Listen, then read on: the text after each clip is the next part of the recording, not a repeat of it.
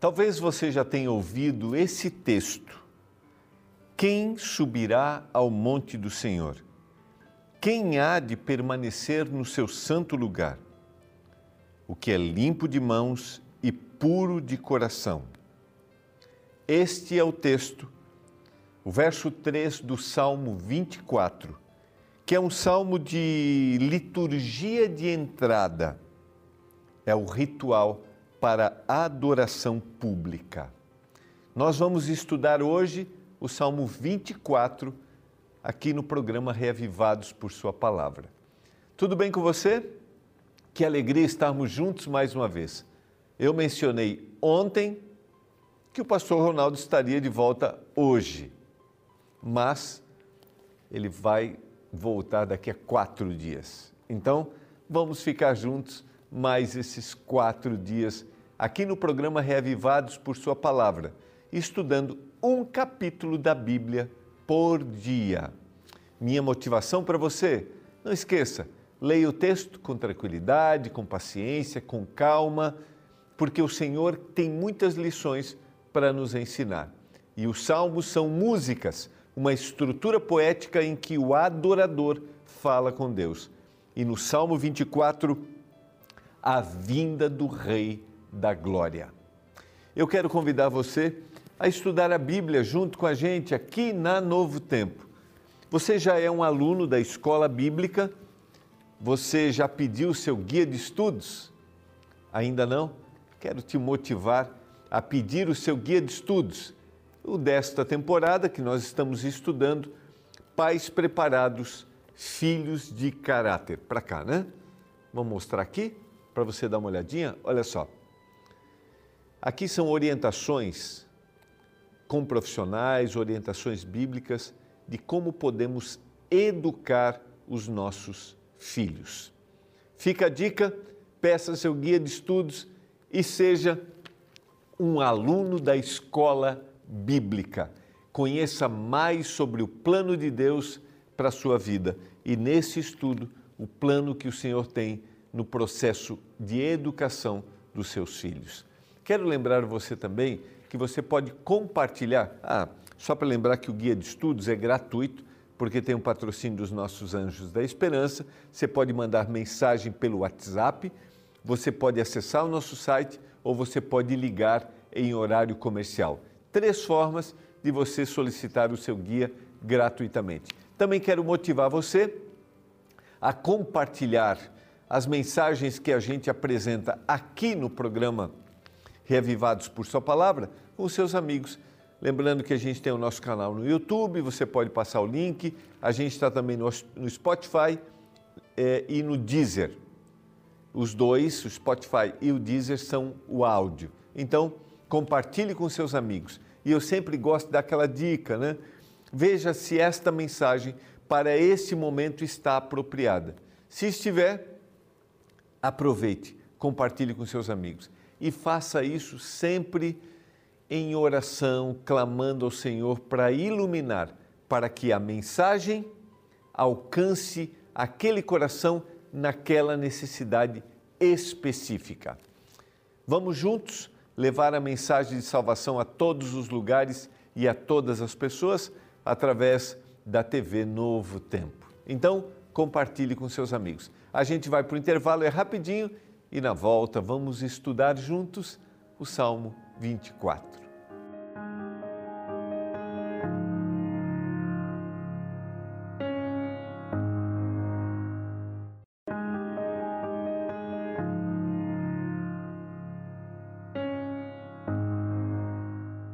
Você está acompanhando o programa Reavivados por Sua Palavra.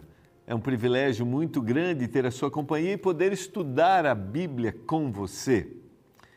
E agora nós vamos juntos meditar no Salmo 24, a vinda do Rei da Glória. Esse é um salmo que, dentro das classificações dos salmos, a gente chama de salmo de liturgia. A liturgia de entrada, ou seja, um ritual que era feito para adoração pública, como um, uma cantada, né? um, um jogral, não sei se você conhece essa expressão, um fala, a congregação responde. Não como uma cantata, né? Cantando num processo litúrgico. Seria mais ou menos isso? Não sei se fica claro para você. Mas vamos lá. Consegui dar esse recado aqui para você? O que é um fala, a congregação responde, como um processo de entrada para a adoração. Nos versos iniciais, ele vai mostrar quem Deus é. E aqui tem uma lição bem, bem interessante para a gente. Tudo que está na terra pertence a Deus. Ele diz no verso 1 assim: Ao Senhor pertence a terra e tudo que nela se contém, o mundo e os que nele habitam.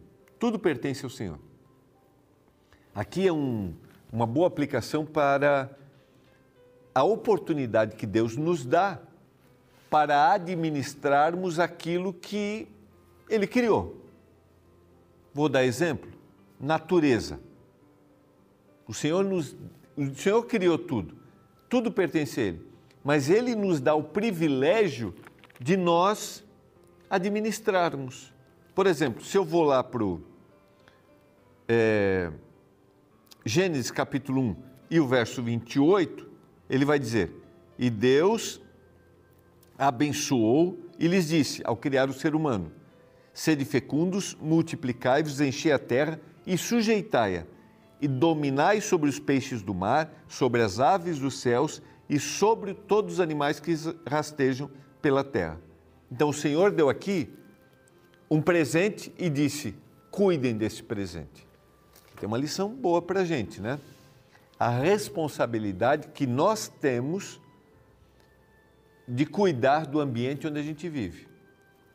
A preservação da natureza, a separação do lixo, aquilo que é orgânico, aquilo que é reciclável, criarmos uma geração que tenha o cuidado, o respeito pelos animais, o cuidado com os animais. Então nós temos um presente, mas o Senhor nos dá também essa responsabilidade. No verso 2 ele vai dizer: Fundou-a a terra, ele, sobre os mares e sobre as correntes a estabeleceu. Então ele começa, lembra bem, como um processo litúrgico de entrada, de adoração pública. Então, juntos eles cantam: Ao Senhor pertence a terra e tudo que nela se contém, o mundo e os que nela habitam. Então, é um reconhecimento de quem é Deus. E agora, no verso 3, em forma de pergunta, nesse jogral, assim, né, nessa troca, cantando, né? Quem subirá ao monte do Senhor? Quem há de permanecer no seu santo lugar?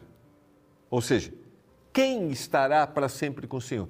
Quem é aceito nesse processo de adoração?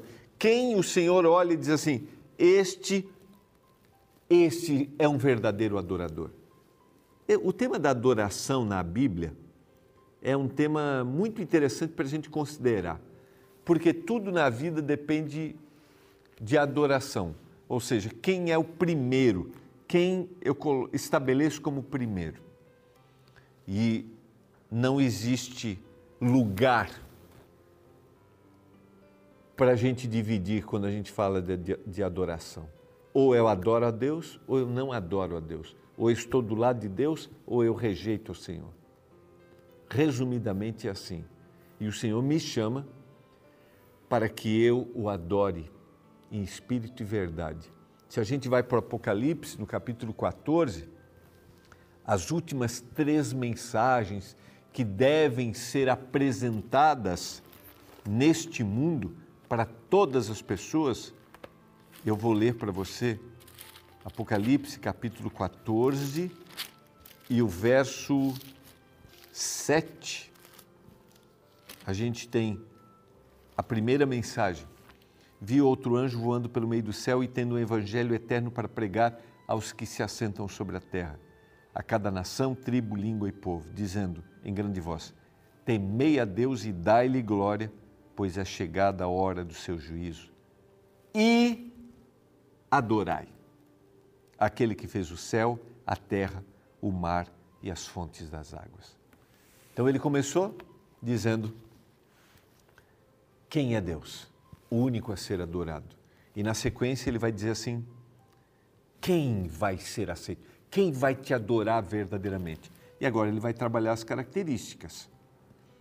A gente já viu isso, se eu não me engano, isso está lá no Salmo é, 15. Está no Salmo 15. Quem habitará? Quem, ó Senhor, habitará no teu santo, no, no teu tabernáculo? Quem há de morar no teu santo monte? E aqui ele dá características e no Salmo 24 ele também apresenta características. Vamos lá. Vale a pena que. Eu queria até parar um pouquinho aqui antes e pensar assim: como é que. Como é que nós nos aproximamos do Senhor? Estou falando para aquele que costuma ir à igreja, aquele que costuma adorar o Senhor, aquele que tem um ambiente né, eclesiástico que ele adora, não sei qual é a sua igreja. Mas como é que a gente vai ao Senhor, né? Primeiro, a gente vai reconhecendo quem é Deus, reconhecendo tudo aquilo que Ele faz. Segundo, a gente vai como verdadeiro adorador, de forma transparente, ou a gente acha que pode velar alguma coisa diante de Deus. E ele vai apresentar as características aqui. Então é para a gente refletir, tá? Verso 4 ele diz assim: Então quem vai subir ao Monte Santo, quem vai permanecer no santo lugar? o que é limpo de mãos. E essa expressão significa aquele que tem uma conduta íntegra. Ele comete, ele pode errar? Pode. Mas ele sabe, ele clama, ele pede perdão. Lá no Salmo 25 a gente vai ver: Senhor, me perdoa, porque eu confio em Ti e eu quero ser autêntico diante de Ti. Então é uma conduta íntegra. Então, o verso 4 é limpo de coração e puro de coração, é, limpo de mãos, melhor, uma conduta íntegra, e puro de coração. Ou seja, um caráter piedoso. Ele revela que ele está ligado ao Senhor e quer refletir o seu amor para todas as pessoas em todo lugar. É para a gente pensar um pouquinho. A outra característica, então, terceira. Então, primeira foi limpo, limpo de mãos. Segunda, puro de coração. Terceira, que não entrega a sua mão à falsidade. Ou seja, ele adora verdadeiramente o Senhor. E ele adora o verdadeiro Deus. E a gente citou a questão da adoração. Adoração é quem você reverencia, em quem você confia, em quem você se refugia quem é a base da sua vida? Quem eu confio, quem eu me refugio, quem eu me entrego totalmente é a quem eu estou adorando. Então, limpo de mãos, puro de coração, não entrega a sua alma à falsidade e nem jura dolosamente. Ou seja, ele não é um, um falso na forma como ele se coloca diante das pessoas. Ele é verdadeiro. Ele é íntegro. Reflexões para a gente. E agora ele vai dizer: isso não é uma conquista, tá? Não é uma barganha, mas é evidências claras daquele que está buscando o Senhor verdadeiramente. Como eu mencionei, ele pode até errar, mas ele clama, ele sabe a quem pedir perdão. Se ele fizer isso, tiver essas características, diz o verso 5: Este obterá do Senhor a bênção e a justiça do Deus da sua salvação. Duas coisas, ele vai ter a bênção e a justiça. Por quê? Porque ele conquistou? Não, é porque ele se colocou ao lado de. E não tem como se, não se colocar ao lado e Deus não, não agir justamente. Não tem tal geração é a dos que o buscam, dos que buscam a face do Deus de Jacó. Então ele está apresentando o verdadeiro adorador, aquele que vai ao templo, que vai à igreja, que vai ao santuário, com o coração contrito, dizendo: Senhor, eu preciso de ti. Eu tenho uma conduta íntegra, eu tenho um caráter piedoso, eu te adoro verdadeiramente e eu não sou falso no meu proceder.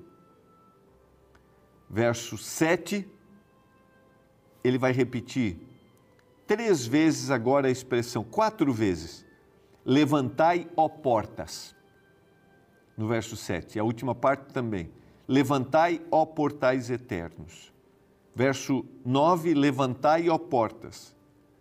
A última parte, levantai-vos, ó portais eternos.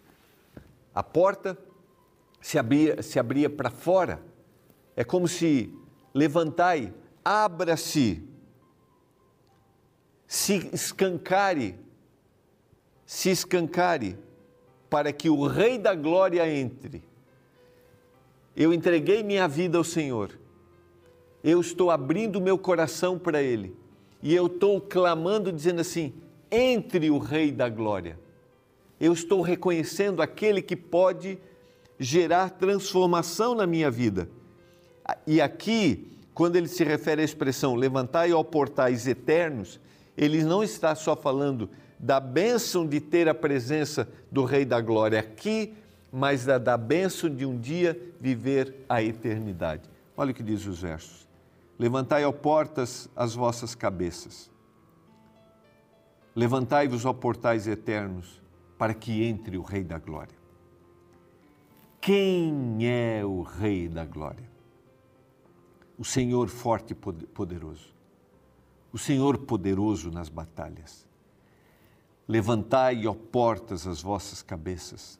Levantai-vos, ó portais eternos, para que entre o Rei da Glória. Quem é esse Rei da Glória? O Senhor dos Exércitos.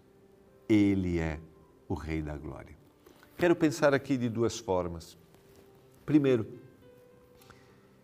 que a gente abra o nosso coração, a gente abra a nossa vida para reconhecer e dizer que entre o Rei da Glória. Que a gente olhe e diga assim: é nele que eu confio. Lembra, ele come, eles começavam este cântico reconhecendo ao Deus poderoso. E agora ele diz: entre o Rei da Glória. O Rei da Glória, se ele fizer parte da minha vida hoje, um dia ele fará parte da minha vida na eternidade. Eu gosto muito de pensar, às vezes, naqueles dois grupos que estarão quando Jesus Cristo voltar a essa terra. Eu acredito na volta de Jesus como a grande solução para este mundo.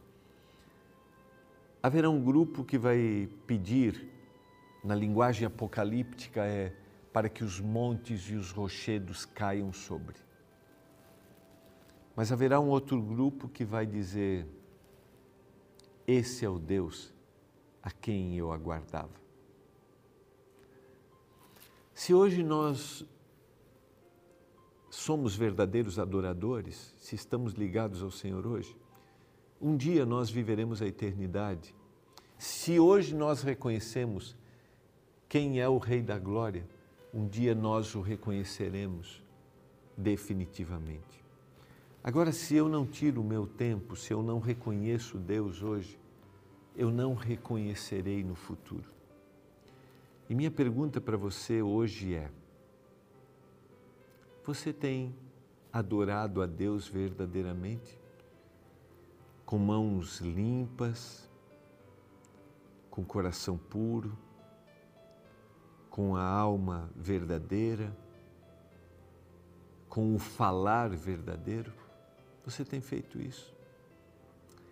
Nossa adoração hoje determinará nossa adoração no futuro. Nosso reconhecimento hoje do Rei da Glória, de quem é o Senhor, determinará nosso reconhecimento no futuro. Você deseja um dia habitar a eternidade? Que tal? Vamos entregar o coração hoje para um dia vivermos essa eternidade. Pai do céu, obrigado pela tua palavra. Que a gente reconheça o Rei da Glória hoje para um dia reconhecê-lo quando ele voltar a esta terra. Eu clamo por isso, em nome de Jesus. Amém. Foi bom demais ter a sua companhia, foi muito bom estarmos juntos. Nós nos encontramos amanhã aqui no Reavivados por Sua Palavra, estudando o Salmo 25. Você já criou um gato ou um cachorro? Embora a palavra criar também seja usada no sentido de cuidar, seu significado mais tradicional transmite a ideia de dar origem a algo. E dessa perspectiva, nós não criamos nenhum ser vivo, simplesmente cuidamos de algo que, em última instância, não é essencialmente nosso. E embora tenhamos recibos e comprovantes dos bens que possuímos, no fim nada é nosso para sempre. Viemos sem nada para esta vida e sem nada partiremos. O fato é que nós apenas cuidamos brevemente de bens confiados a nós durante nossa curta existência. Somos mordomos em um lugar que não é nosso, o qual existia antes de nossa chegada e que continuará existindo depois da nossa partida. Esta é uma verdade muito importante que deve sempre ser mantida diante de nossos olhos. E é por isso que a Bíblia é muito categórica no verso inicial do Salmo 24. Ao Senhor pertence a terra e tudo que nela contém, o mundo e os que nele habitam. Neste verso é possível perceber duas verdades fundamentais. Primeira, você não é dono de nada, apenas mordomo. Você tem a sagrada missão de cuidar do que lhe foi concedido nesta vida, e um dia você terá que prestar contas de como gerenciou os bens e talentos que te foram emprestados. Segunda verdade é que você tem um dono. Você também é propriedade de Deus. E embora muitas pessoas digam, faça o que eu quero, a vida é minha, Tal afirmação não é exata na perspectiva bíblica. De fato, você tem liberdade para fazer o que bem quiser da sua vida, mas ela não é sua. Você tem apenas um curto período de existência emprestado pelo dono da vida.